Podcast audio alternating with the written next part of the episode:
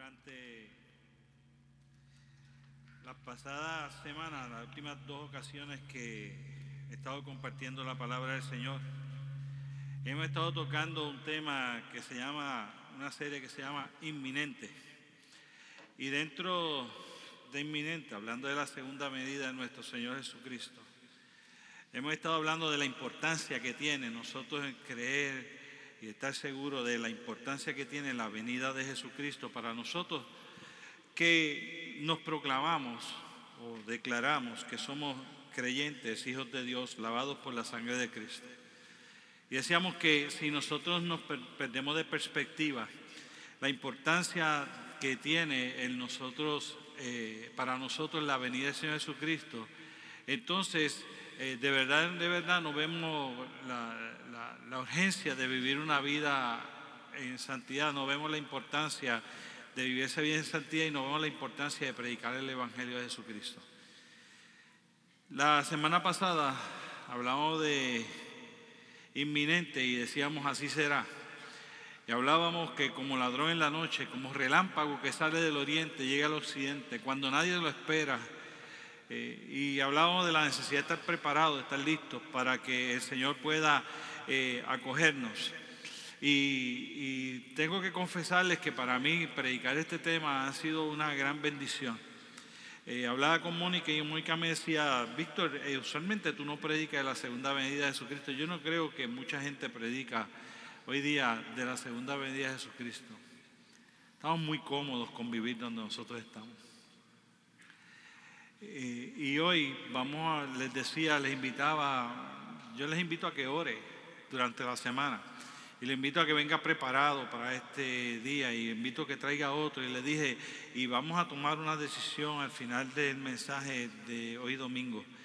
Y con honestidad eh, eh, quiero, quiero dejarles saber que tengo este nerviosismo, esta, eh, esta sed de compartir con ustedes el mensaje de la mañana de hoy. Pero a la misma vez esta preocupación, este sentido de urgencia y hoy vamos a estar hablando de inminente y urgencia. Y,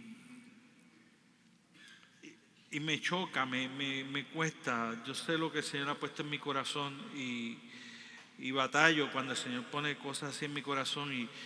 Y, yo quiero decirles que de verdad el Señor Jesucristo viene. Y yo sé que la sociedad vive no así. Y yo quisiera decirle que yo estoy parado aquí al frente hoy predicando el mensaje y les voy a hablar con toda franqueza en mi corazón hoy porque es como el Señor lo pone en mi corazón. Yo quisiera decirles que yo creo que todo el que ha venido y ha escuchado los dos mensajes realmente ha comprendido la urgencia, la importancia, cómo será. Yo quisiera decir que después de haber predicado un mensaje, yo estoy aquí parado al frente y me siento tan contento y tan feliz de que el 100% de las personas que escucharon los mensajes ha producido un cambio en la vida que vive o ha producido un cambio en las prioridades de la vida que tenía. Pero la raíz que me paro aquí al frente con la sensación de que sí ha calado en el corazón de muchos y que sí quizás ha calado a nuestro intelecto y que sí quizás cala a, comprender o entender o por lo menos lo suficiente para estar en desacuerdo. Pero que me lleva por lo menos a decidir si sí o si no. Pero Jesucristo viene. Y el sentido de importancia que hay en mi corazón y el sentido de cómo será esa venida inminente del Señor Jesucristo me lleva a hablar de cuán urgente es la necesidad de que la gente pueda comprender que Jesucristo realmente viene. Si nosotros de verdad comprendemos que Jesucristo viene, si usted ha, si usted ha comprendido que Jesucristo viene, si usted tiene eso calado en el corazón y usted, está, y usted está enfocado en vivir para que Jesucristo venga, yo quiero decirle que eh, por lo menos el 50% de las cosas a las que usted le dedica tiempo se lo quitaría por lo menos, al 50% de las cosas a lo que usted le dedica tiempo se la quitaría. Después de todo, la mayor parte de esas cosas empezarían a no tener importancia. Yo creo que la inminente venida del Señor Jesucristo y la urgencia de la venida del Señor Jesucristo es así de importante, es así de urgente. Yo quiero empezar así, con un, si se llama inminente urgencia, yo quiero que, nosotros entendamos que así es la situación con Jesucristo. Es, realmente es inminente la venida del Señor Jesucristo. Y realmente es urgente que nosotros logremos calar en lo profundo de nuestro corazón que el Señor Jesucristo realmente viene. Señor, yo quiero que tú nos hables de una manera especial a todos los que estamos aquí, incluyéndome, Señor. Que de una manera especial tu Espíritu Santo tome control de todo lo que vayamos a hacer. Que todo lo que salga por mi boca sea aquello que tu Espíritu Santo quiere que salga.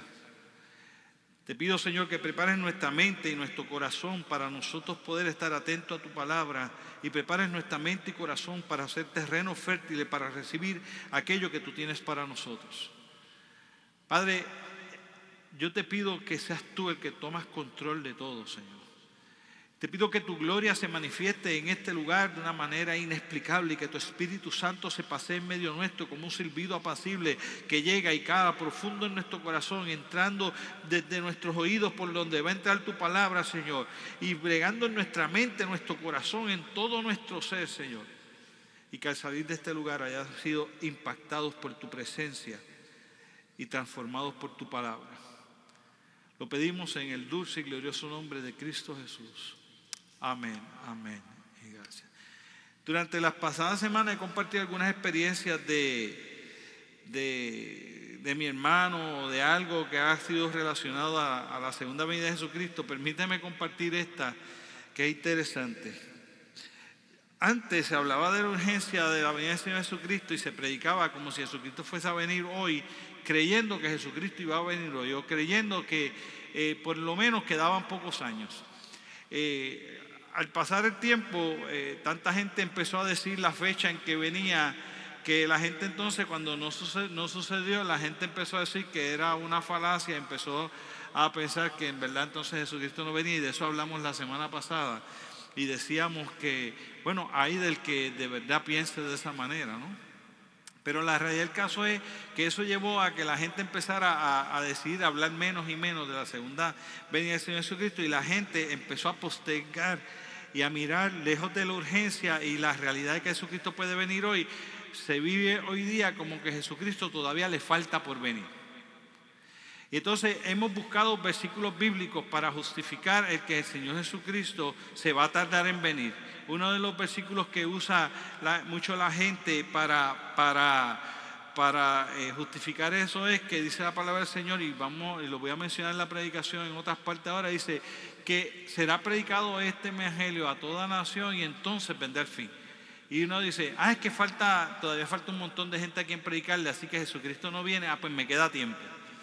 Eh, yo quiero que usted entienda que cuando el Señor Jesucristo va a cumplir su escritura, las cosas pasan de la manera más increíble y que el tiempo de Dios y el tiempo de nosotros no es lo mismo y que Dios puede hacer las cosas de una manera milagrosa. Recordemos, como es Dios, no podemos partir de la premisa de que queda más tiempo menos tiempo, porque el tiempo de Dios es diferente y el poder y la autoridad sobre las cosas es distinta. Después de todo, Dios puede poner una persona a predicar aquí y darle una voz que de momento empieza a pasar paredes y todo, y de un momento, en este mismo momento todo el mundo escuchó.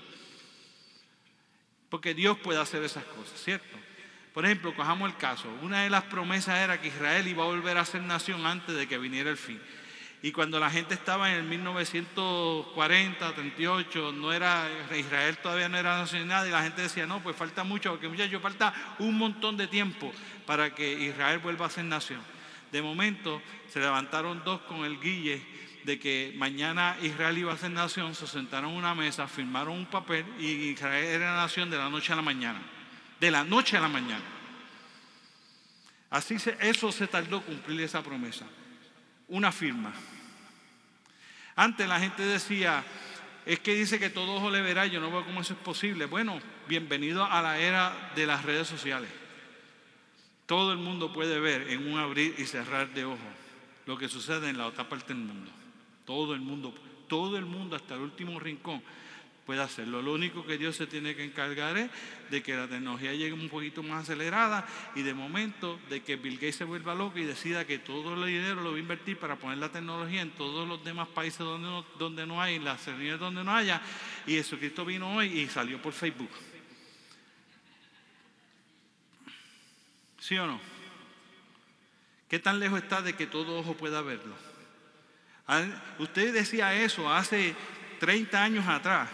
40 años atrás. Es una ridiculez que todo lo pudiera ver. Usted lo dice 30 años después. Y eso es algo totalmente posible. Nadie le sorprendería que de verdad pues todo el mundo pudiera verlo. Porque hay una manera ya en que lo podemos ver todo. Se llama Internet. Y de momento el Señor empieza a poner los muñequitos y a poner las cosas. Y las cosas que en la palabra del Señor pareciera que falta mucho tiempo. Parece que faltan miles y miles de años.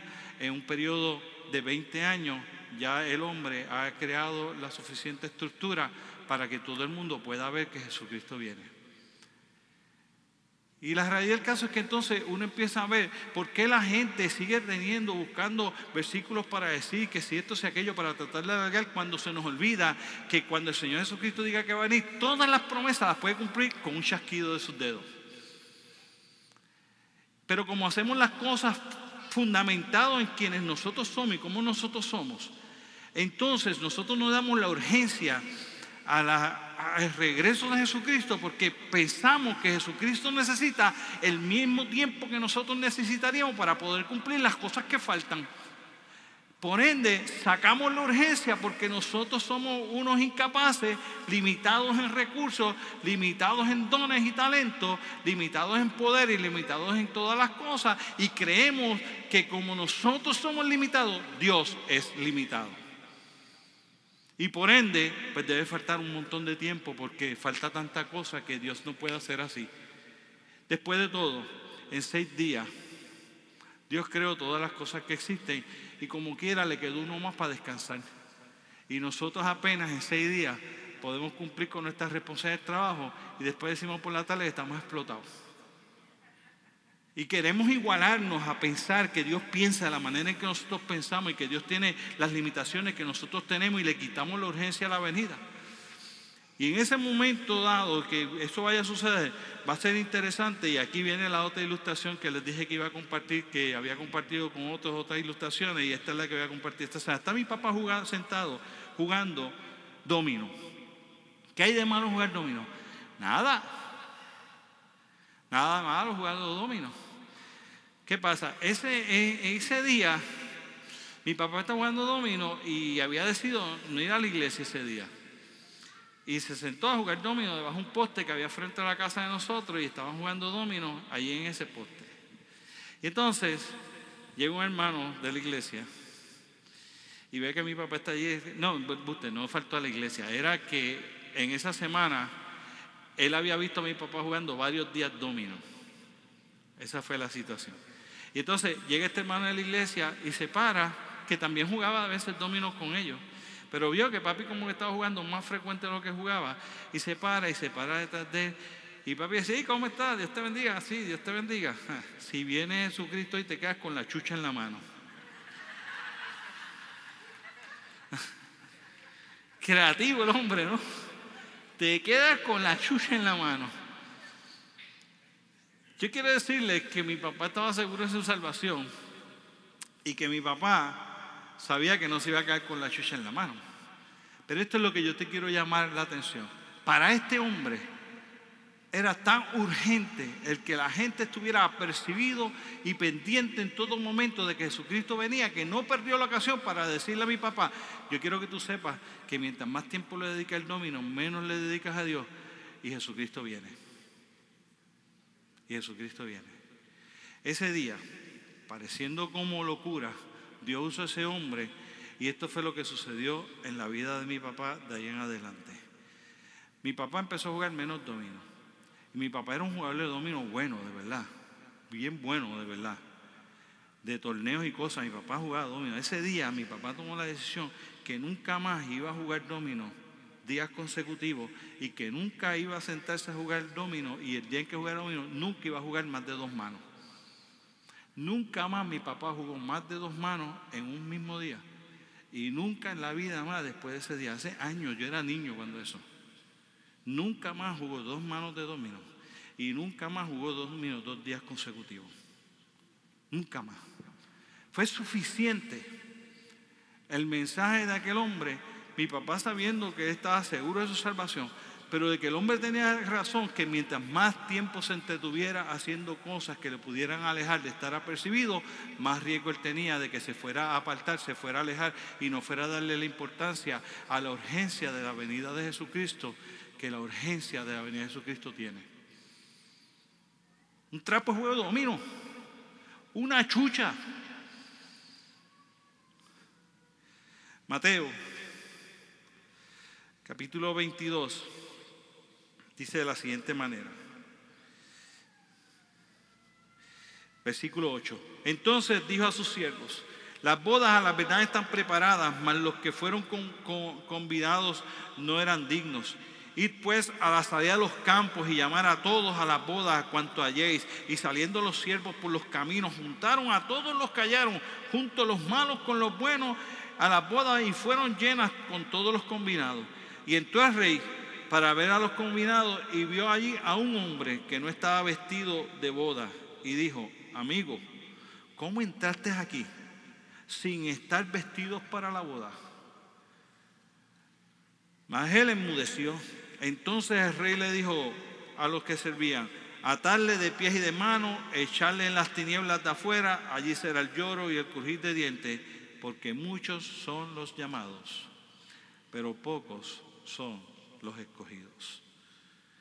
Yo creo que el primer llamado de urgencia es, nosotros tenemos que estar claros, seguros y convencidos de que nosotros de verdad, de verdad, hemos vivido la vida que Dios quiere que vivamos y estamos haciendo las cosas como Dios quiere que la hagamos. Y yo quiero que tú entiendas que el llamado para salvación de Dios y para que todos disfruten de la vida eterna es para todos. Si tú miras este llamado, la urgencia del hombre que llenara la boda fue, mira, ve y no importa quién sea, si es grande, bajito, flaquito, negro, blanco, violeta, eh, amarillo, no importa si es lindo, si es feo, si es mujer, si es hombre, no importa si está haciendo las cosas bien, las está haciendo mal, vete, invítalo y todos tienen derecho a entrar a la, a la vida eterna. Todos tenemos derecho a entrar a la vida eterna. Todos Dios nos da la posibilidad, la probabilidad, la alternativa de entrar a la vida eterna.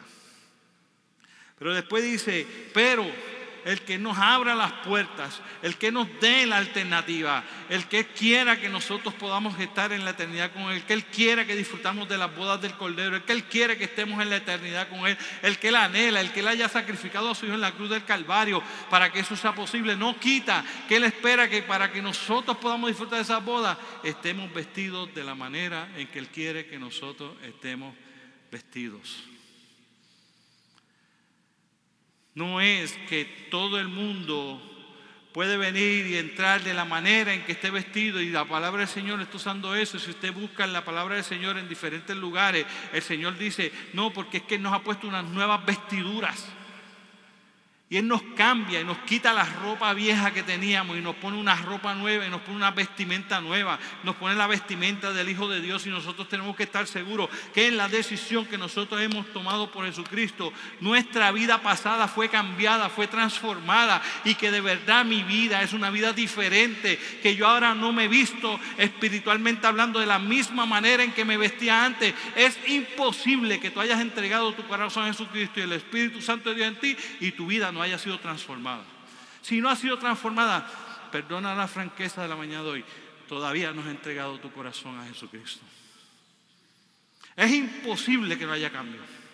Es que es imposible que no haya transformación.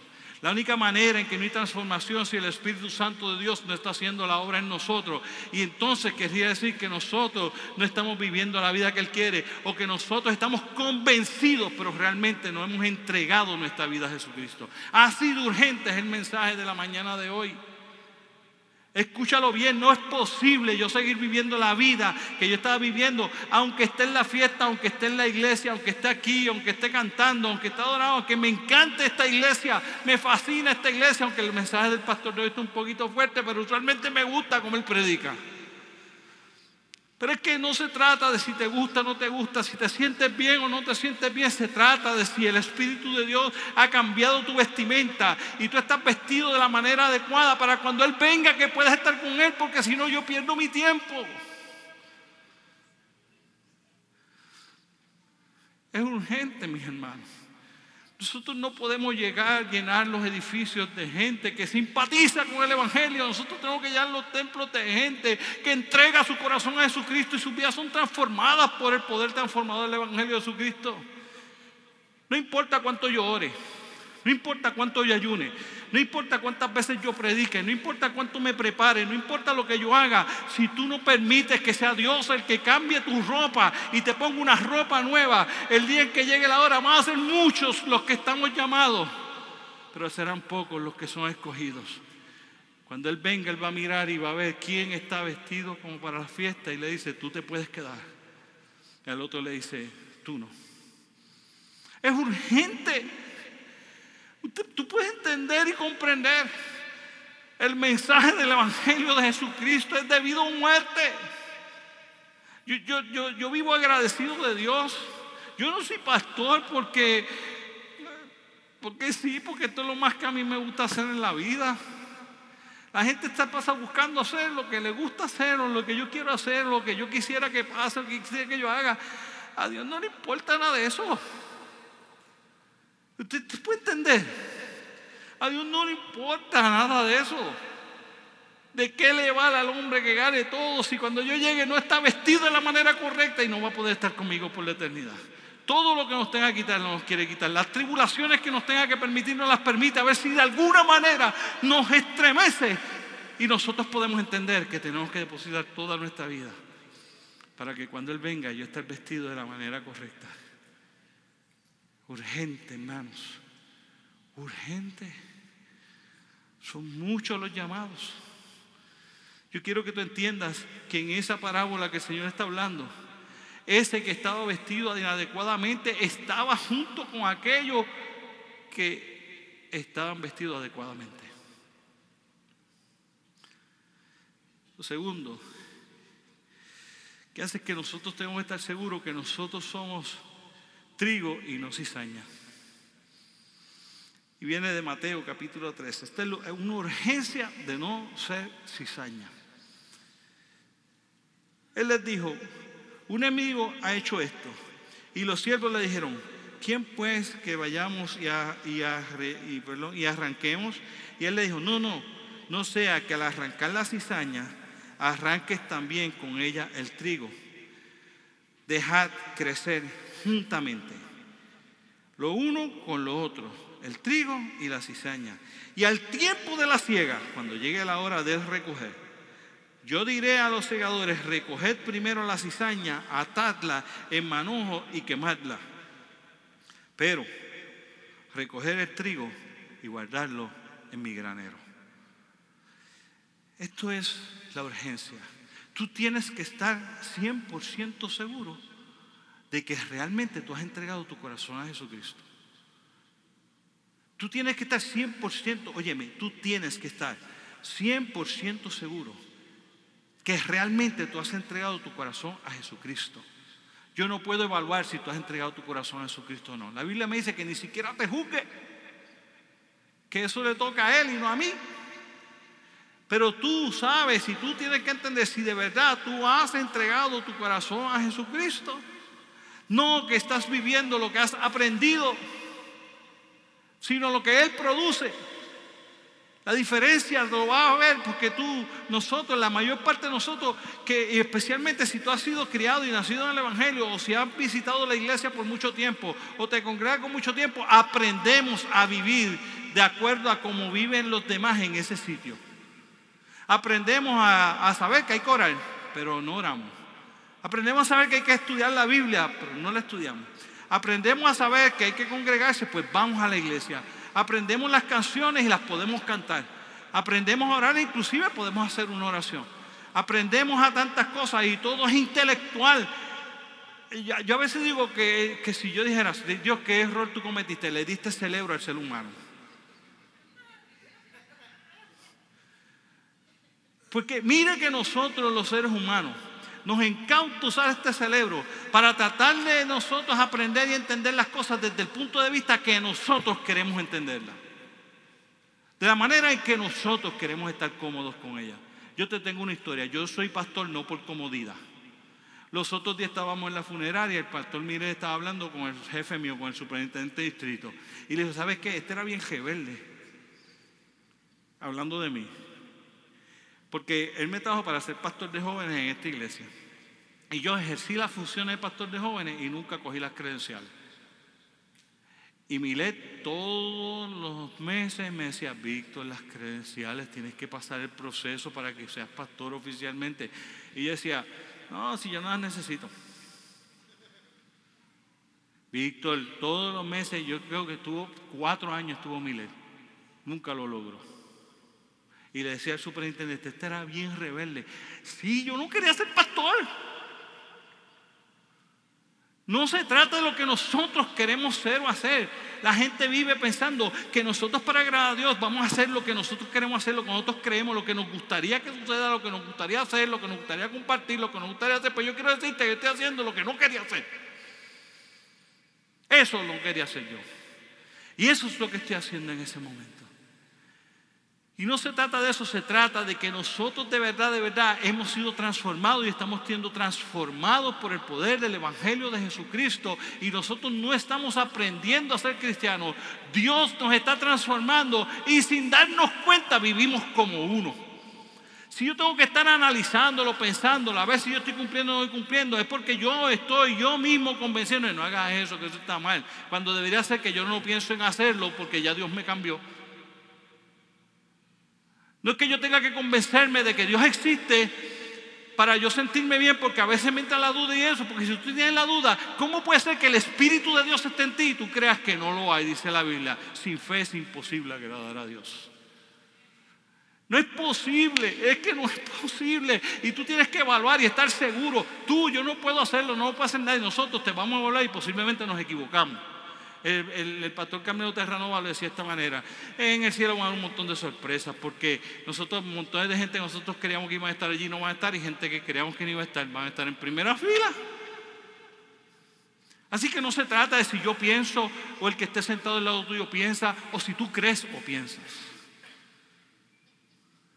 Se trata de si tú estás seguro que tú entregaste tu corazón a Jesucristo y tu vida está siendo transformada, ha sido transformada por Él y en tu vida hay fruto de arrepentimiento. Óyeme, y ahorita vamos a entrar a un punto que te va a sorprender, porque nada tiene que ver con el ministerio que tú puedas ejercer y en nada tiene que ver con lo que tú haces. Tiene que ver con lo que tú eres. Escúchalo bien.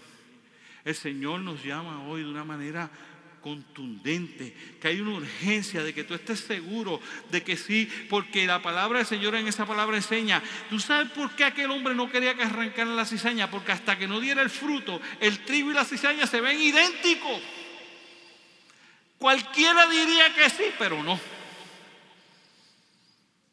Y nosotros podemos parecer trigo, creernos trigo y ser cizaña.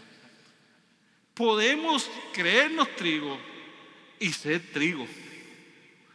Pero si yo soy trigo, el trigo sabe que es trigo porque a la hora de dar fruto da qué? Trigo. Y la cizaña sabe que no es trigo cuando da fruto porque cuando salió no dio qué? No dio trigo. No dio trigo. Y tú tienes que estar seguro de que tú no eres cizaña. Tú tienes que estar seguro, solo tú puedes estar seguro, solo Dios y tú sabes qué realmente tú eres, porque a nosotros nos puede parecer igualito y no ser. Por muchos años, yo les he contado a ustedes, yo fui hasta director de los juveniles en la iglesia y yo ni siquiera creía que Dios existía. Me encantaba hacer cadenas de oración. Yo les conté una vez para cogerle las manos a la muchacha más linda, como hubiese una cadena, yo para el lado de la más linda. ¡Wow! ¡Qué espiritual! Míralo cómo cierra los ojos. Y aquello le hacía cosquilla en la mano a la muchacha. Es verdad, ese era yo, podrido desde la raíz, como dice un amigo mío. Podrido desde la raíz, pero cualquiera que me decía, oye, ese Víctor es un buen muchacho, qué lindo. Oye, hermano, y le gusta orar. Pues hermano, era lo que me gustaba a mí.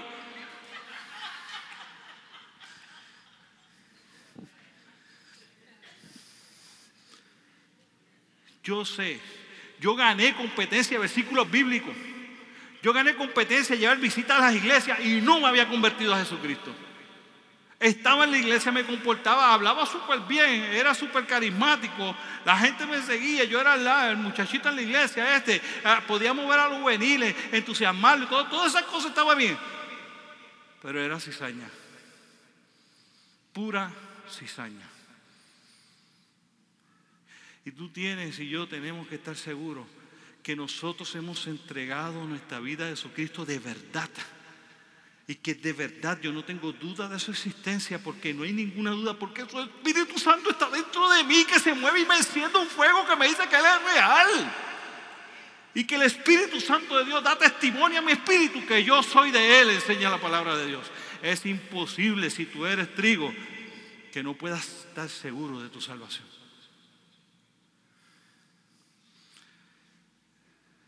Tercero, te dije que iban a hablar de ser Mateo capítulo 7, versículo 21 dice de la siguiente manera, no todo el que dice Señor, Señor, entrará en el reino de los cielos, sino el que hace la voluntad de mi Padre que está en los cielos.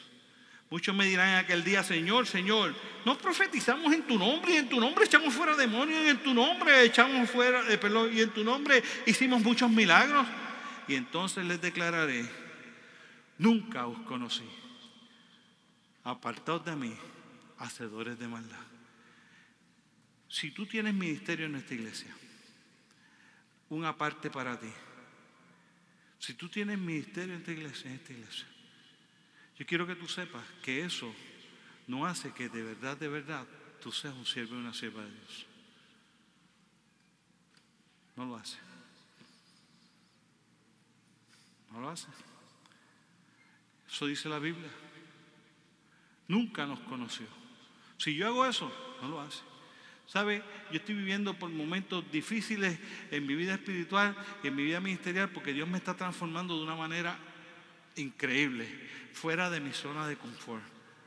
Me revuelco en casa, no duermo. Me están dando, anoche, ya yo hoy a, a las 4 y 45, yo no podía dormir más pensando en cosas de la iglesia, pensando en el ministerio, en qué hacer, pensando en mi vida cristiana, en la vida cristiana de mis hijos, en la vida cristiana de mi esposa.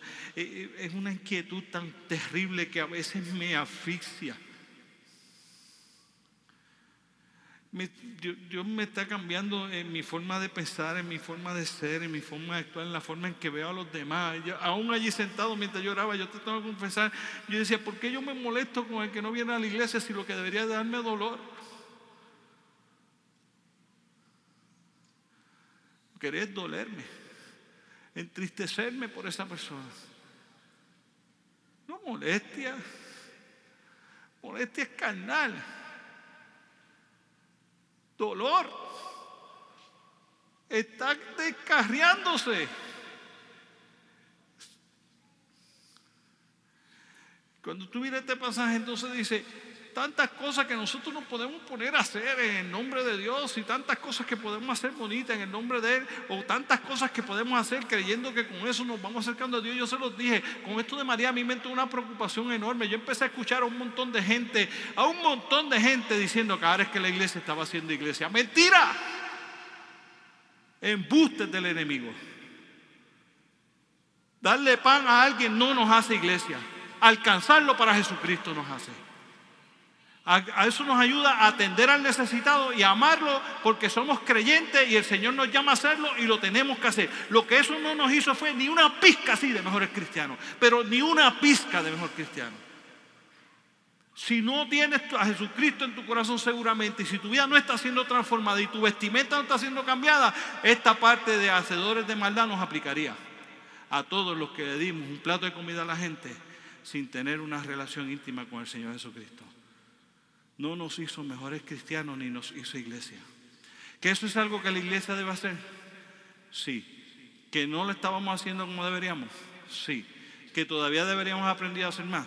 Sí. ¿Que no nos garantiza que eso dice que yo tengo una relación con Dios? Sí, no nos lo garantiza. Tú no tienes que ser cristiano para darle comida a alguien, para dolerte por la necesidad de otro. Eso hay miles en este país, en el mundo. Miles de personas que lo hacen. Y nosotros nos equivocamos. Si por yo estar en adoración, o yo estar de los que predico en la iglesia, o yo ser de los maestros, o yo ser de los líderes de célula, o ser de los líderes jóvenes, o de hombres, o de los líderes de matrimonio, o por dedicar tiempo a hacer actividades para la iglesia, o porque hacemos actividades bonitas, porque hacemos el museo, porque hacemos el aniversario de una manera bonita, porque reconocemos a los que están aquí. Sí que por eso nosotros nos acercó eso más a Dios. No, no. No es lo que hacemos. Por yo predicar no soy mejor cristiano. Yo estoy dolido, esbaratado en mi corazón por unos acontecimientos en, compañeros pastores, en diferentes denominaciones, en la nuestra, en, Puerto Rico y fuera de Puerto Rico, que a cada rato ustedes ven las noticias que se caen y los que usted no se entera, que yo lamentablemente, porque conozco a muchos de ellos, me entero. Caídos gente de iglesia, gente buena, líderes buenos caídos. Líderes que cuando vino María se descompensaron más que aquel que no tiene a Jesucristo en el corazón, como si no hubiese la esperanza, la fortaleza y la confianza de un Dios que nos dice que está con nosotros en medio de la dificultad. Caídos. Hay una urgencia de que el pueblo de Dios entienda que no es lo que nosotros hacemos, sino lo que nosotros somos y que nos debemos quitar las ganas estas de estar haciendo cosas. Nosotros somos los que necesitamos satisfacción para hacer cosas. Dios no necesita eso. ¿Tú, tú entiendes? ¿Tú me entiendes de verdad? Dios no me necesita a mí para nada. En verdad Dios no me necesita. Para mí es un privilegio yo poder estar aquí hoy porque Él no me necesita para nada. Pudo estar otro y así el mismo resultado, quizás está mejor. Ninguno de nosotros somos necesarios por amor a Dios. No nos creamos que somos Coca-Cola. Entonces dice, llegaron delante de su presencia y le dijo, yo no sé qué yo tú eres, hermano? ¿Cómo que quién yo soy? Yo fui el que prediqué todos los domingos en Masi. ¿Mm? No sé quién eres. Pero ¿cómo que no? Si yo canté y toqué en Masi. No sé quién tú eres. No, pero yo ayudé a poner silla. Pues lamento que te hayas cansado, pero no sé quién eres. Sudaste en vano. Y yo quiero que te entiendas que así es la urgencia de la venida Señor Jesucristo, porque el Señor Jesucristo está mirando y evaluando lo que nosotros somos. Él nunca, nunca, nunca ha evaluado lo que nosotros hacemos. Lo único que Él evalúa es lo que nosotros somos, porque lo único que Él evalúa de lo que hacemos es si nosotros estamos haciendo su voluntad. Nada más. Mi hermano, nada más. Termino la urgencia diciendo de la siguiente manera. Y aquí te voy a leer, bueno, no, te lo voy a leer, terminando la tarea. Dice la, dice la palabra del Señor. Jesús le dijo,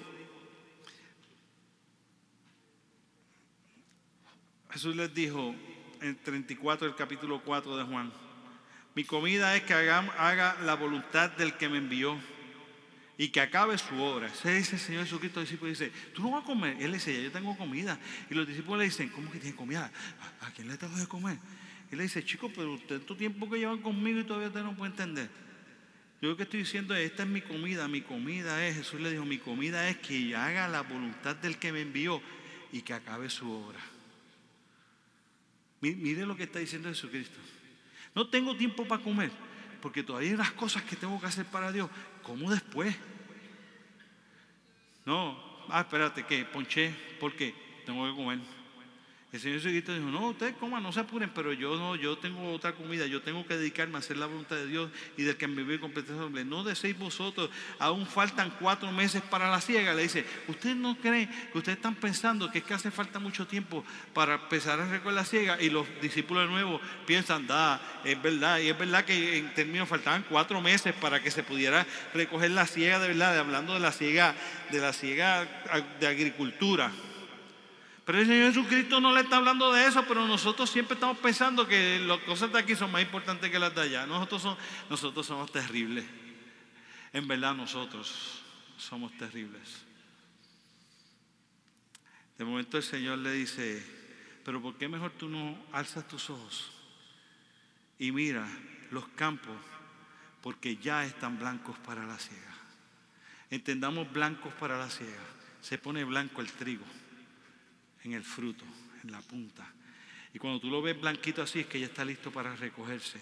Y cuando ellos miraron, si miraron, se quedaron mirando nada más que lo físico, en verdad faltaban cuatro meses, no había nada blanco. Y dice, ¿de qué rayo habla este hombre?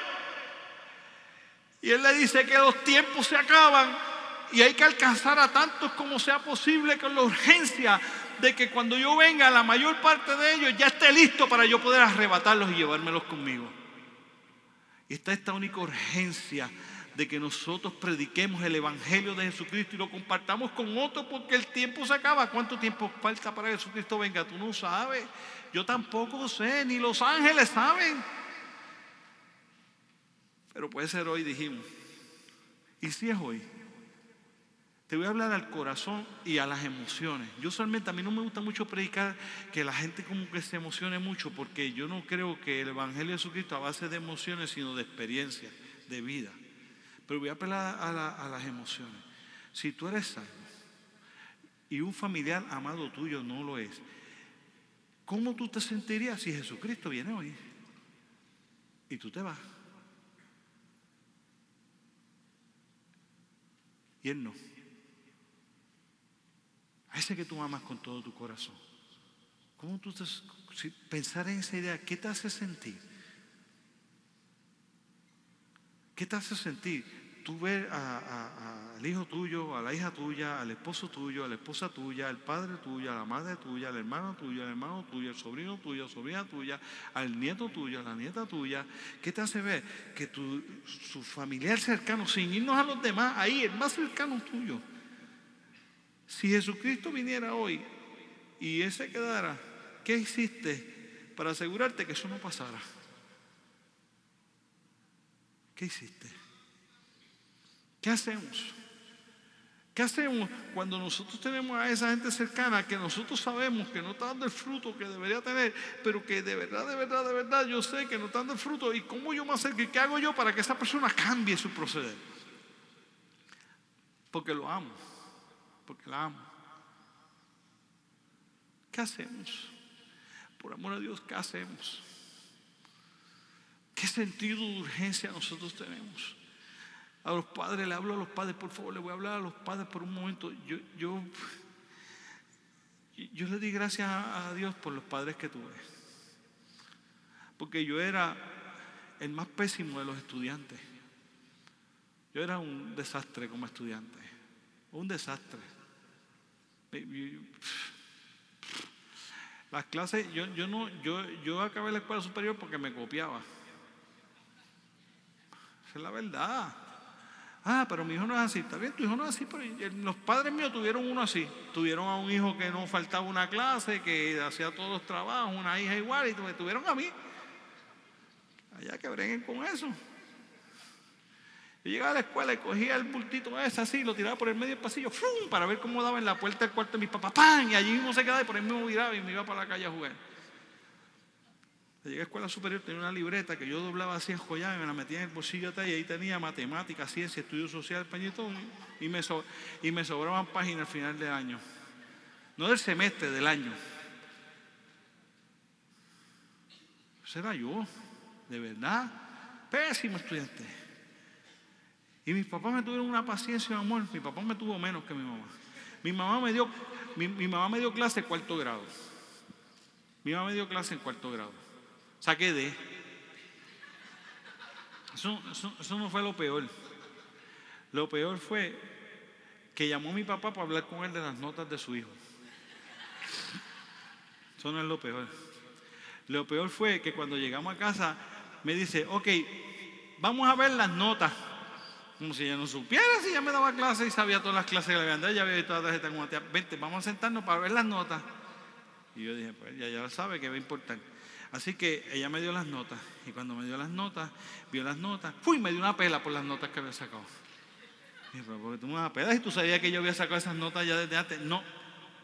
Allá yo soy la maestra, aquí yo soy la mamá.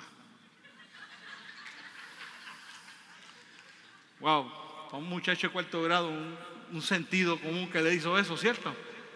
Se preocuparon mucho porque yo lograra superarme académicamente. Pero eso no fue lo mayor. Cuando yo empecé a dar tumbos como que podía ser que me iba a descarrilar, mi mamá se salía del trabajo iba por donde estaban los bares y demás que yo me metía a jugar billar. Iba y me velaba que yo estuviera corriendo de lo lejos para no perder mi privacidad. Y cuando me veía, después se iban a casa y se tiraban de rodillas a orar para que yo pudiera ser salvo. Mi mamá. Tú como papá tienes la urgencia de que si Jesucristo viene mañana, tu hijo también va a ser salvo. Eso es, eso es lo más que tú estás invirtiendo tiempo en tu vida. Porque mi mamá estaba bien, chévere, ellos querían que yo pasara eso, pero llegó un momento dado en que mi papá me dio esta recomendación. Me dijo, Junior, te voy a dar una recomendación, que no vayas a la universidad porque te vas a colgar. Y dije, wow, gracias, tanta confianza en mí, te vas a colgar, tú lo sabes. Es más, no la vas a terminar. Y yo me molesté con él porque, oye, qué padre desalienta a su hijo que quiera superarse, ¿cierto? Él no me estaba desalentando, él me conocía, él sabía que yo iba a llegar con el mismo bulto y lo iba a tirar por el mismo sitio en la universidad, ¡ah, pum! Y daba allá y me iba a ir de nuevo. Y no iba a poder estar ninguna atención, cero hábito de estudio, cero interés en estudiar, nada. Y yo le dije, yo voy a quedar bruto, yo voy para la universidad. En fin, me matriculé en la universidad. Y me empecé en agosto las clases, en septiembre había dejado de ir a coger clases y me di de baja en diciembre para cobrar toda la beca. Por lo menos tenía que sacarle chavo ya que no iba a sacar educación. ¿Sí o no? Si usted está prohibido que usted haga las cosas que yo hice. Jesucristo me cambió. Y si tú la estás pensando cómo hacerla, te tiene que cambiar a ti también. Pero, pero escuche esto. Mi papá me dio esa opción, pero nunca me dio la opción de que mientras yo viviera en la casa yo no iba a la iglesia. Me dijo, puedes no ir a la universidad. A la iglesia, ahí no, ahí no tienes choice. Mientras vivas bajo este techo, tú vas conmigo allí toda la semana, dos veces en semana por lo menos. Pero y a la universidad, aquí ah, la universidad educativa, aquí salvación, no, no, eso no. Mientras viva aquí, tú vas para la iglesia. Me dijo, me dijo, no vaya a la universidad, pero me dijo, pero, pero tienes que ir a la iglesia. Mi mamá, cuando yo me baja, pues fue ella preocupada por mí, y me buscó y qué sé, ok, y me fui a estudiar electricidad, estudié electricidad, con, con, con, aprendí un montón. Los que me conocen saben que aprendí un montón de electricidad. Terminé mi certificación de electricidad y todas esas cosas. Pero todos saben que yo terminé porque me pagaban por estudiar. La verdad. Cuando yo fui a acabar mi universidad, mis papás todos, yo les conté una vez, se pagaron el pasaje, todos los miembros de mi familia cercanos, y, era para California, valía 800 pesos cada pasaje en esa época. Y yo dije, mira, usted no tiene que venir, no gasten todos esos chavos. No, que tú, que tú te vas a graduar, yo lo tengo que ver para creerlo.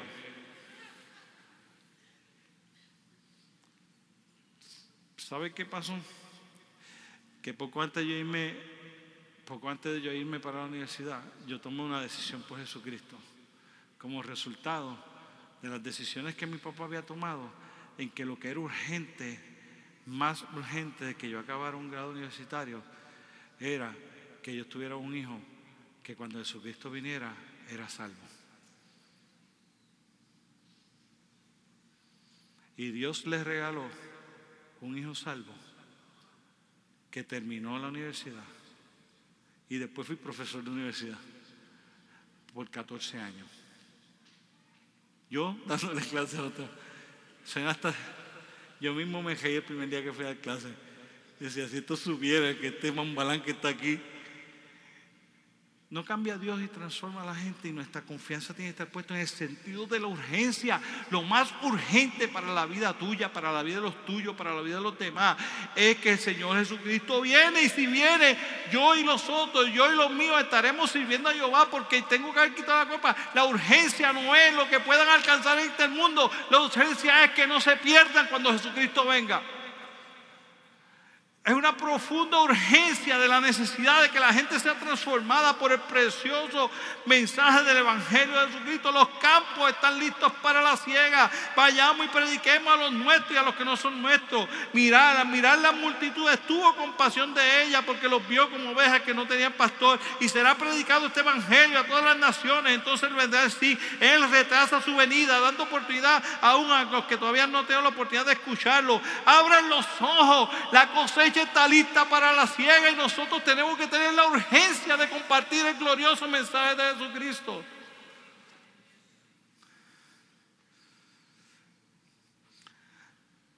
Hay una recompensa. Y yo podía leer mucho y yo le dije a Víctor, Víctor, la recompensa va a ser la conclusión porque no me da tiempo de decirle todo lo que quiero decir en el tiempo que tenemos. Apocalipsis 2.10 no temas lo que has de sufrir. He aquí el diablo echará a algunos de vosotros en las cárceles para que sean probados y tendréis tribulaciones por diez días. Sé fiel hasta la muerte y yo te daré la corona de la vida. Apocalipsis 3:11, vengo pronto, retén firme lo que tienes para que, para que nadie tome tu corona. Apocalipsis 4:4 y alrededor del trono 24 tronos y el sentado en los tronos y 24 ancianos y todos vestidos con ropa blanca con las coronas de oro en sus cabezas. Apocalipsis 4:10, perdón, Apocalipsis 4:10 y, y los 24 ancianos iban y se postraban delante de él y adorando al Dios que vive, entregaban su corona y nosotros tenemos una recompensa gloriosa al final de esta carrera. Dios nos está esperando para poner una corona sobre nuestras cabezas. Si esto fuera una actividad de santificación de las que nosotros hacíamos, hoy yo tendría aquí un montón de coronas. Y yo te diría, si tú quieres esta corona, toma una decisión por Jesucristo y yo vendí te pondré una corona sobre tu cabeza. ¿Sabes qué? El Señor no te pone zapatos cuando llegues allá. No te pone guantes, no te pone camisa, no te pone pantalón te pone una corona y te dice, tú eres mi príncipe, mi princesa. Pero lo hiciste porque hasta el fin luchaste por la salvación y la has alcanzado. Este es tu premio. Y después podíamos entrar en decir, y entonces estará allá. Y no hay necesidad del sol, porque la gloria de Dios ilumina ese lugar. Y las calles son como el oro, y el mar es como el cristal. Y tu cuerpo será transformado, y no habrá sufrimiento, y no habrá angustia, y no habrá más dolor, y no habrá más muerte. Y todas las cosas que nos cargan a nosotros en este mundo no estará. Y nosotros completamente felices podemos estar delante de la presencia del Dios a quien hemos vivido, a quien realmente esperamos que viene, porque se ha ido a preparar preparar lugar para nosotros. Hay una profunda urgencia. Y esa urgencia nos va a llevar a lograr alcanzar la corona de la vida. El llamado que yo te dije que íbamos a hacer, porque yo te dije que no era apelando a las emociones, sino que si Dios te ha hablado o no te ha hablado, tú respondes. Y yo raras veces llamando a la gente a pasar al frente, pero yo creo que esto es un tipo de tema de que tienen que haber determinaciones firmes, fuertes, responsables, ahí con entusiasmo. Dios me ha venido hablando por tres domingos y yo quiero tomar esa decisión, yo quiero responder a ese llamado que Dios está haciendo. Y la pregunta que yo estoy haciendo y que tenemos que hacernos a nosotros es, ¿realmente tenemos esa urgencia? ¿Realmente estamos viviendo esperando que Él viene? ¿Realmente estamos viviendo de la manera que Él quiere? Termino diciéndote, esto es lo que Él viene a evaluar. Él no viene a evaluar qué tan lindo cantamos, qué tan lindo predicamos. Él no viene a evaluar cuántas veces fuimos a la iglesia, cuántas veces nos quedamos. Él no viene a evaluar cuánta gente tú estás con ellos, cuánto aquello. Él no viene a evaluar si tú te portaste lindo en el trabajo no te portaste lindo. Él viene a evaluar el fruto que tú hayas dado y el fruto está claramente establecido en Gálatas. Es amor. Si tú eres alguien que ama inclusive a tu enemigo, es gozo. Si nada te roba el gozo de la salvación Si de verdad ser creyente es lo más que produce gozo en tu vida y satisfacción. Si hay paz en medio de la angustia, en medio de la tormenta. Amor, gozo, paz, benignidad, bondad, fe, mansedumbre, fe, Tú crees que Dios existe, verdaderamente tú crees que Dios es real, verdaderamente tú crees que Dios te puede transformar, verdaderamente tú crees que de verdad Dios puede proveer a tu familia sin tú tener que estar tan asfixiado haciendo cosas para echar tu familia adelante. Porque has cogido la provisión de Dios en tus manos cuando eso le toca a Él y a ti te toca buscarla a Él primeramente al reino de Dios, justicia y todas las demás cosas, todas las demás no serán añadidas.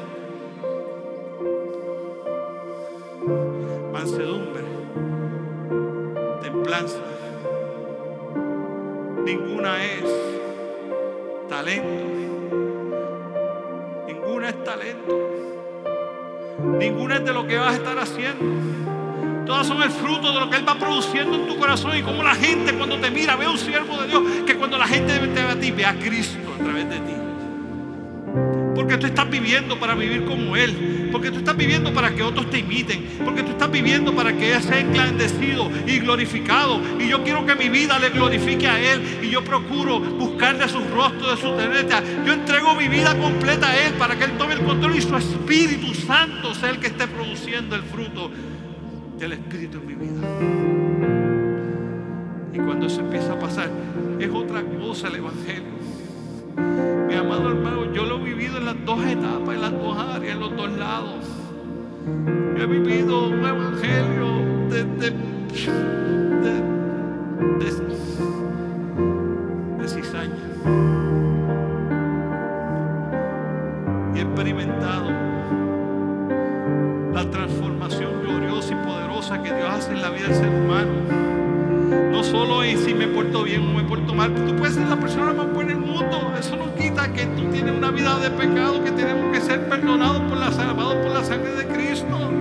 El Evangelio de Jesucristo no es para el malo, el Evangelio de Jesucristo es para todos.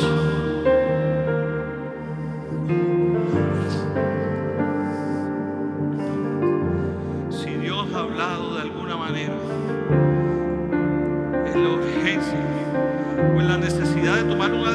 para estar seguro que tú entras en el camino de Dios.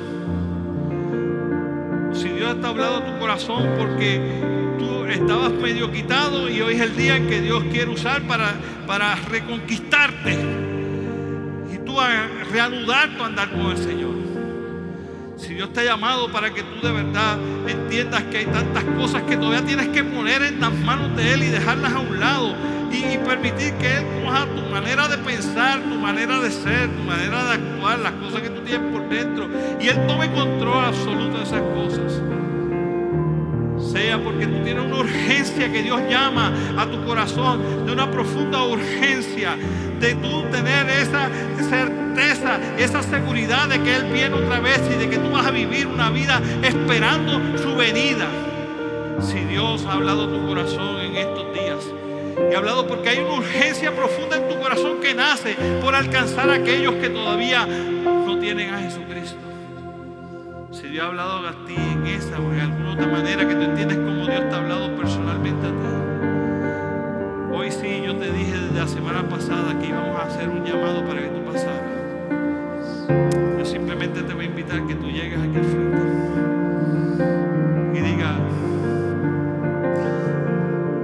aquí estamos Recuerde, esta invitación es como la invitación del rey. Todos están invitados a esta fiesta, todos están invitados a esta boda, todos, todos están invitados.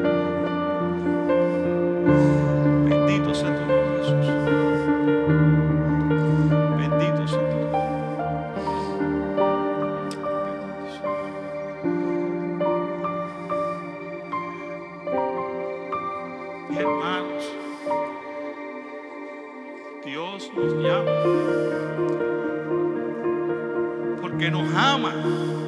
Porque tiene misericordia de nosotros. Porque nos quiere abrazar cuando Él venga. Porque nos quiere llevar al lugar que Él quiere tenernos. Dios nos llama. Dios te llama. De la manera en que Dios te llama.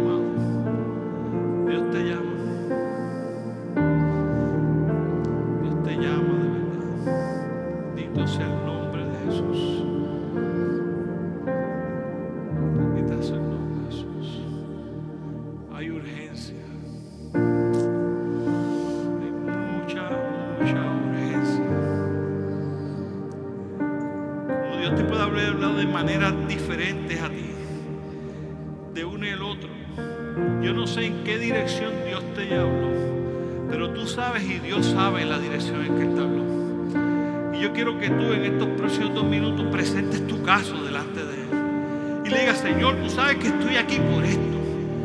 Y le dice, esto es la, el área o las áreas que me ha hablado, que tú me has hablado del corazón. Y son las razones por las que yo estoy aquí al frente. Estas son las razones. Y dile, y esto es lo que yo te pido. Señor, esto es lo que yo te pido. Pido esto.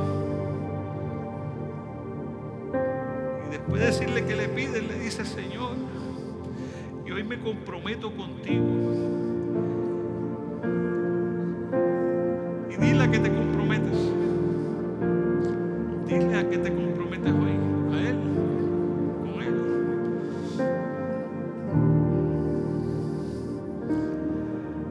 Y por último esa oración. Por favor, dilo con el corazón si te sale del corazón. Pero al final de esa oración, imagínate que tú estás cogiéndote tú mismo en tus manos y estás poniéndote delante del Señor y extiende tus manos ahí en tu mente y dile, Señor, y aquí está mi vida. Toma mi vida y hazlo posible. Hazlo posible, Señor.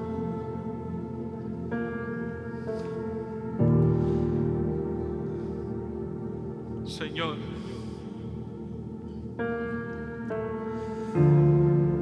mi corazón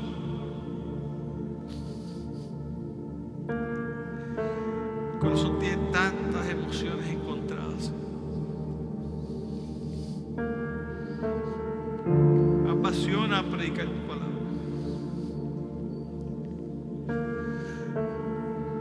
cosa que me apasione más que ver cómo las vidas de la gente son transformadas por ti, Señor. Escuchar el testimonio de la gente cuando dice lo que Dios ha transformado y ha cambiado. No hay cosas que me bendiga más que la gente respondiendo a hacer aquello que tú de verdad estás llamando a hacer. Hoy, Señor, hoy ha sido un día de decisión donde estas personas han tomado algún tipo de decisión que tú mejor que nadie conoces cuál es. Y yo te pido, Señor, te pido con mi corazón que de una manera especial tú selles la obra en sus corazones de acuerdo a la oración que ellos han hecho, Señor. Y que en este momento el Espíritu Santo tuyo haga una obra transformadora en las áreas que tenga que transformar, Señor. Y que de una manera especial impacte cada una de sus vidas de una manera poderosa y una fresca unción de tu Espíritu Santo sea con cada uno de ellos, Señor. Y que al salir de este lugar jamás, pero jamás su vida sean iguales, Señor. Padre, y algunos de ellos que tú hayas hecho una obra maravillosa en ellos. Y hoy tú quieres hacer en otra área de su vida completa en esa otra área la obra, Señor. Hay otros que apenas estás comenzando con ellos, Señor. Pues entonces completa esa obra también. Haz que ellos vean cómo tú estás obrando poderosamente y transformando sus vidas, Señor.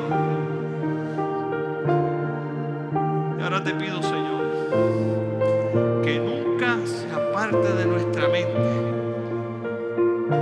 la inminente venida de tu Hijo Jesucristo en el cielo, donde todo ojo le verá, que nada pueda apartar de nuestros corazones la certeza y la seguridad de tu venida. Que no haya comentarios, que no haya dicho de gente, que no haya manera de pensar, que no haya personas influyentes, que no haya nada que nos pueda apartar de la certeza y la seguridad de la inminente venida del Rey de Reyes y Señor de Señores. Varones Galileo, que estáis mirando al cielo? Ese mismo Señor que habéis visto ir al cielo, así mismo vendrá. Y con voz de mando, con voz de arcángel, con trompeta de Dios descenderá del cielo.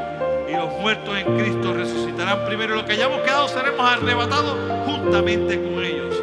Y estaremos con Él por siempre, por siempre, por siempre. Gracias Señor. En el